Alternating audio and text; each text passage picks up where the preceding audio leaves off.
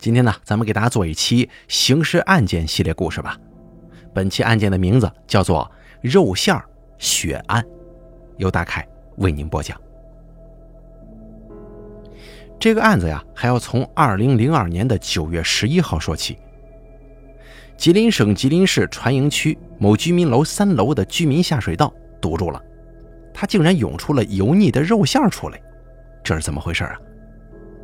后来经过一番调查之后，又牵扯出了涉及十条人命的肉馅血案。当时警方迅速赶到现场，经过一系列的侦查之后，最终确定下水道泛出来的这个所谓的肉馅属于两名女性的，在顶楼租住的杨树斌、张玉良、吴红叶还有吉红杰，吉红杰是女性，她是杨树斌的同居女友。他们涉嫌将两名陪侍女性绑架，抢走十六万元后碎尸，将尸体抛入下水道，导致堵塞。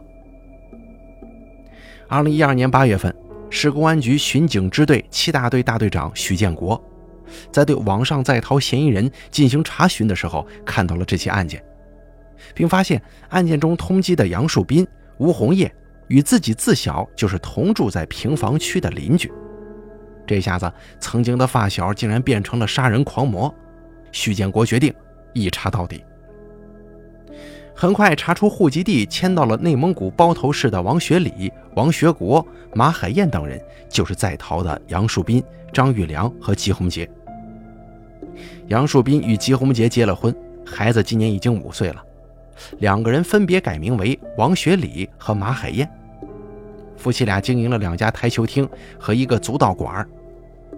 张玉良改名叫王学国，对外与王学礼以兄弟相称，经营床垫生意。吴红叶改名叫王华岩，在内蒙古包头市的郊区从事煤炭生意。哈尔滨市公安局巡警支队在清网行动当中啊，经过历时三个月的细密侦查，于二零一二年十一月三号，在内蒙古自治区包头市。成功抓获了潜逃多年的四名命案逃犯，并且通过深挖，一举破获了六起杀人碎尸十人的特大命案。九八年至二零零四年期间，四名嫌疑人有分有合的，在广东省深圳市、浙江台州市、嘉兴市和吉林省吉林市等地，共六次杀害肢解异性陪侍人员十人，还伙同他人实施绑架、抢劫作案三起。共获得赃款两百多万元。他们以嫖娼为由，打电话把异性陪侍人员骗至出租屋内，用残忍的手段连续数日逼迫被害人说出银行卡密码，或者让其家人朋友进行汇款，还逼迫与被害人用电话诓骗其他异性陪侍人员到这个出租屋内。他们最多的一次从被害人处劫得五十万元，最少的一次劫到了六万余元。从银行取得钱款之后，将全部十名被害人杀害并碎尸，装入塑料袋，或抛到河里，或垃圾桶，或下水道。团伙成员全部都听杨树斌的指挥。杨树斌觉得异性陪侍人员是很有钱的，又容易上钩，于是就把从事这个行业的人员作为重点下手目标。杨树斌本人长得肥头大耳，很是有气派。于是呢，由他装成大款，到夜总会等娱乐场所去钓鱼。为了引鱼上钩，杨树斌假称经营发电厂，吴红叶、张玉良在旁边就卖力的吹捧他。杨树斌出手也很阔绰，平常该给陪侍人员两百块的，他给五百；该给五百块钱的，他就给一千。此外还给买礼物呢。几次之后呢，那些陪侍人员就主动打电话要求见面提供服务。抢劫后必须杀人灭口，这个呢也是杨树斌定下的规矩。杨树斌的心狠手辣，早在1993年就已经崭露头角了。他的同伙屡屡犯事落网，而18年的在逃经历已经练就了他的处乱不惊。1993年1月7日20时许，杨树斌伙同刘卫军、李江涛，在哈市通江街116号台球室内。用刀将被害人郝某某刺死，将被害人陈某、张某某刺成轻伤。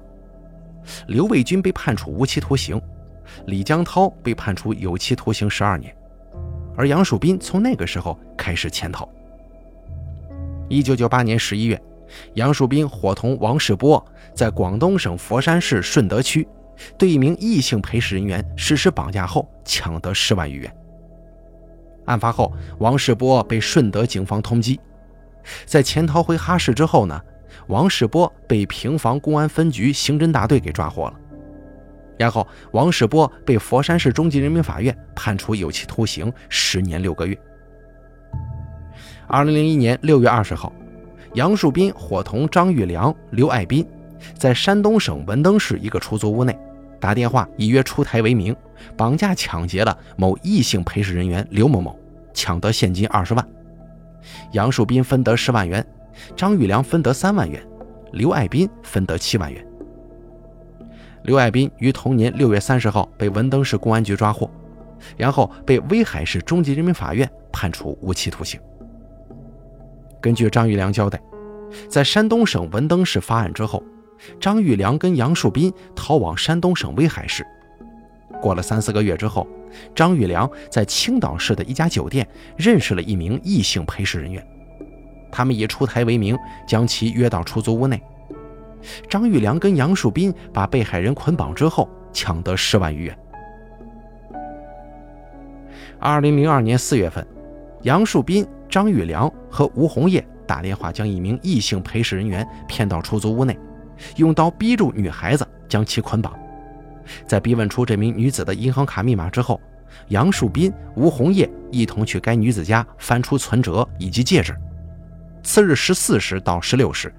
杨树斌、吴红叶去银行分两次取出三点一万元和三点三万元，共计六点四万元。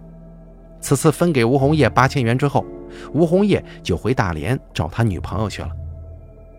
可是杨树斌、张玉良感觉钱少啊，一边逼女子以做生意为名给家里打电话让家人汇钱，一边让女子说有贵客在联系另一名异性陪侍人员过来。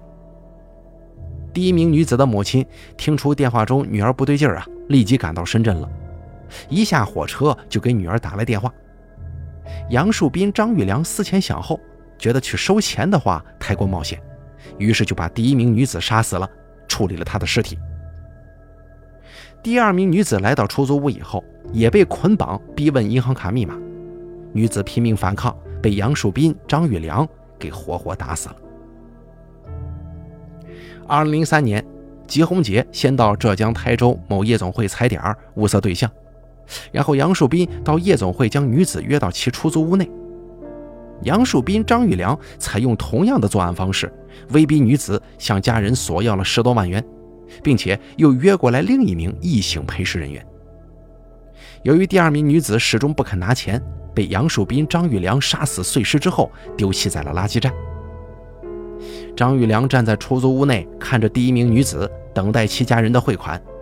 后来，杨树斌从浙江嘉兴回来了，伙同吴红叶在银行分两次取出三点一万元、二点九万元，共计六万元。然后，杨树斌、张玉良将第一名女子杀死，并按照老规矩碎尸之后丢弃。二零零三年，杨树斌在浙江省嘉兴市一家夜总会物色对象。打电话让吴红叶从内蒙包头赶到浙江嘉兴，并租好房子。杨树斌将一名异性陪侍人员约到出租屋内，在逼问出银行卡密码之后，从银行取出了八万元，随后将被害人杀死并碎尸后丢弃。直到二零一一年十二月，哈尔滨市公安局召开发布会，宣布破获此案。哈市公安局召开新闻发布会。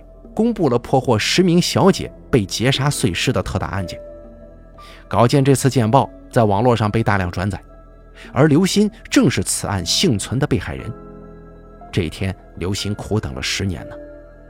这十年来，他专门看法制新闻，他花在买报纸上的钱不少于三千块。激动不已的刘鑫开始打电话。查到破案的哈尔滨市公安局巡警支队七大队大队长许建国的电话的时候，电话一接通，刘鑫就已经语无伦次了。他想把事情说明白，又想先给许建国磕个头再说。他挂了电话，飞奔出去订机票。他要到哈尔滨，要找到徐建国，要感谢公安机关破案，要讲述他死里逃生的十三天。当天晚上，刘鑫没有吃生日蛋糕，而是煮了一碗方便面，一边吃一边流泪。他觉得这个面此时此刻比什么饭菜都要香。这个叫刘鑫的女性是四川成都人。二零零一年，她二十八岁，她的妹妹刘蕊二十四岁，姐妹俩在广州租了两室一厅。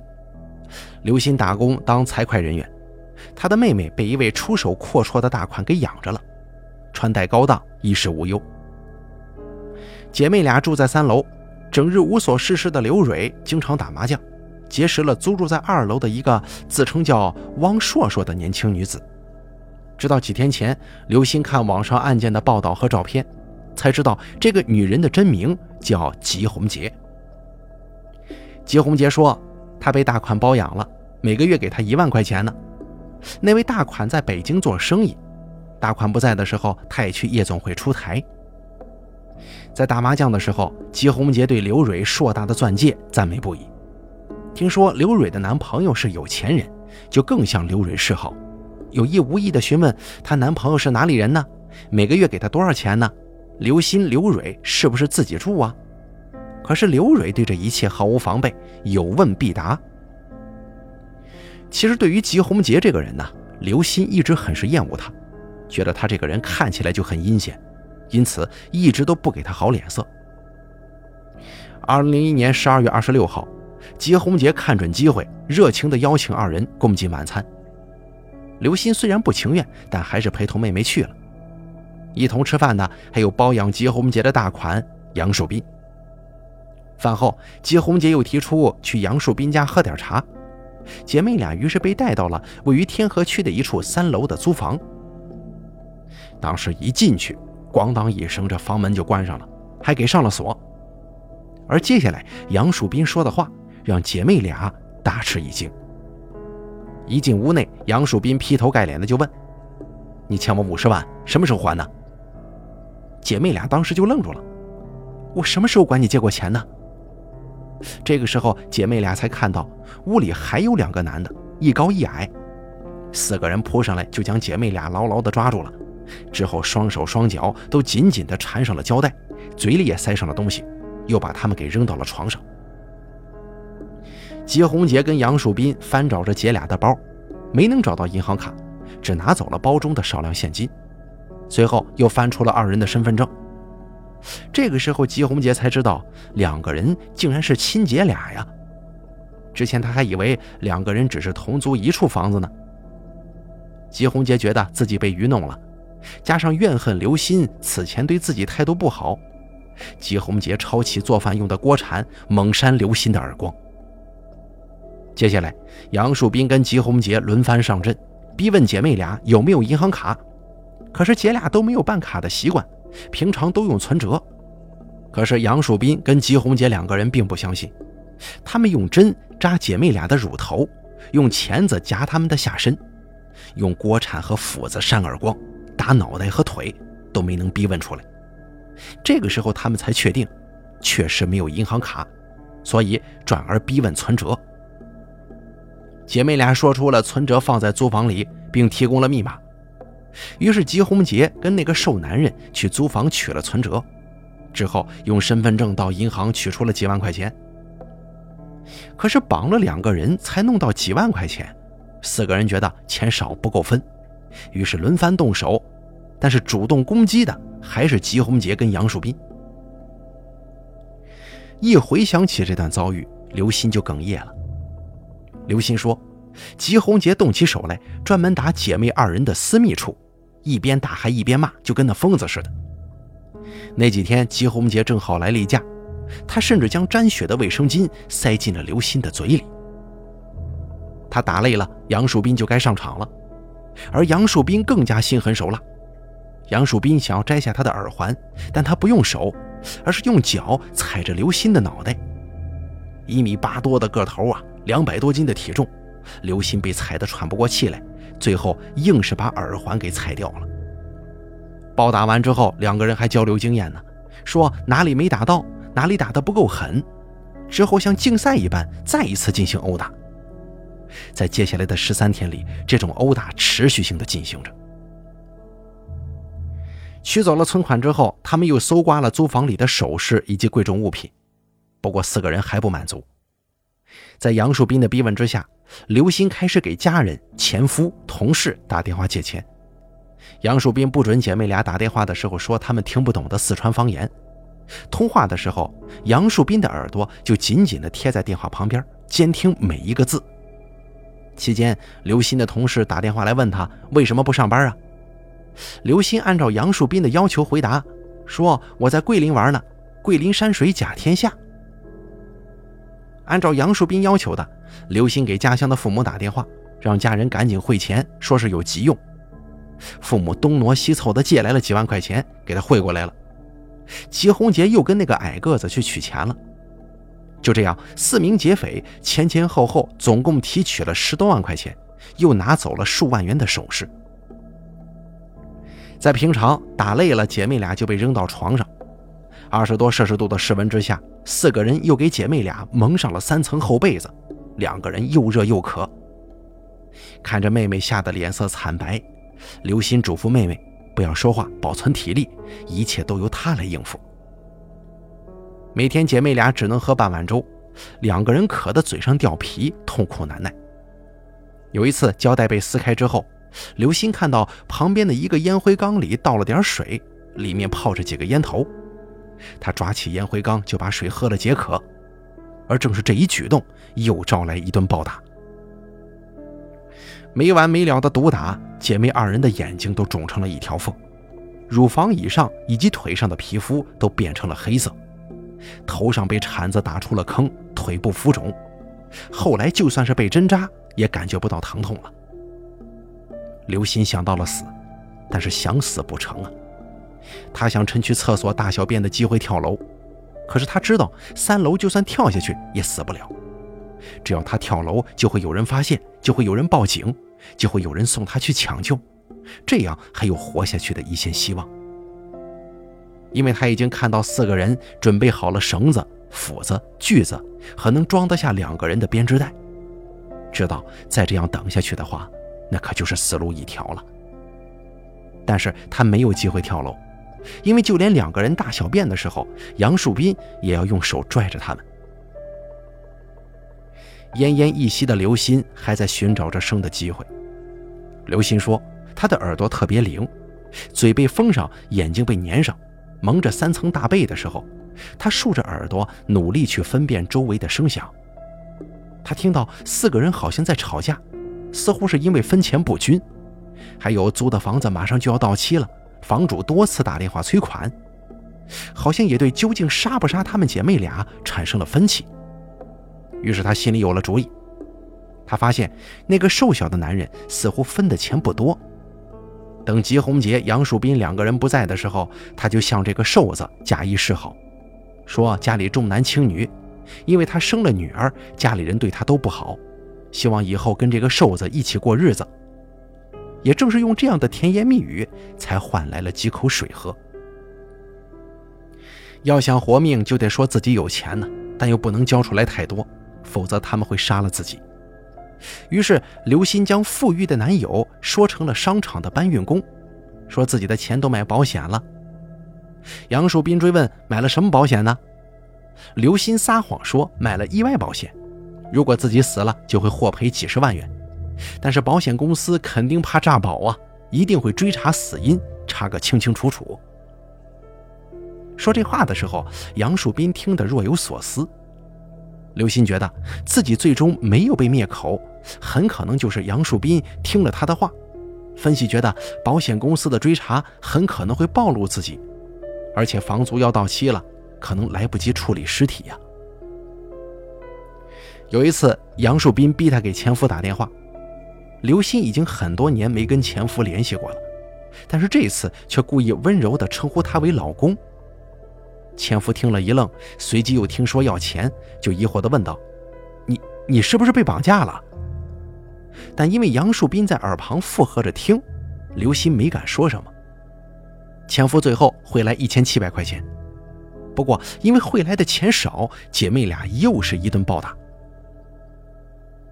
二零零二年一月七号，已经被绑架十三天的刘鑫觉得有些异样，他听到那四个人又吵了起来，之后听到吉红杰在擦地，屋里又喷洒了空气清新剂，紧接着电视被调到非常大的声音，广告持续了差不多一个小时都没有换台。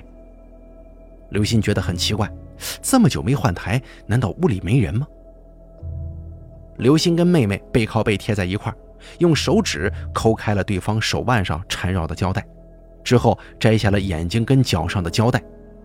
他们迅速跑遍屋子，还真没人呢。姐妹俩赶紧开门跑了出去。他们用兜里仅剩的七元钱打车回租房，二人上楼向邻居求救，并到公安机关报了案。由于刘鑫姐妹不知道劫匪的真名，案件迟迟没有进展。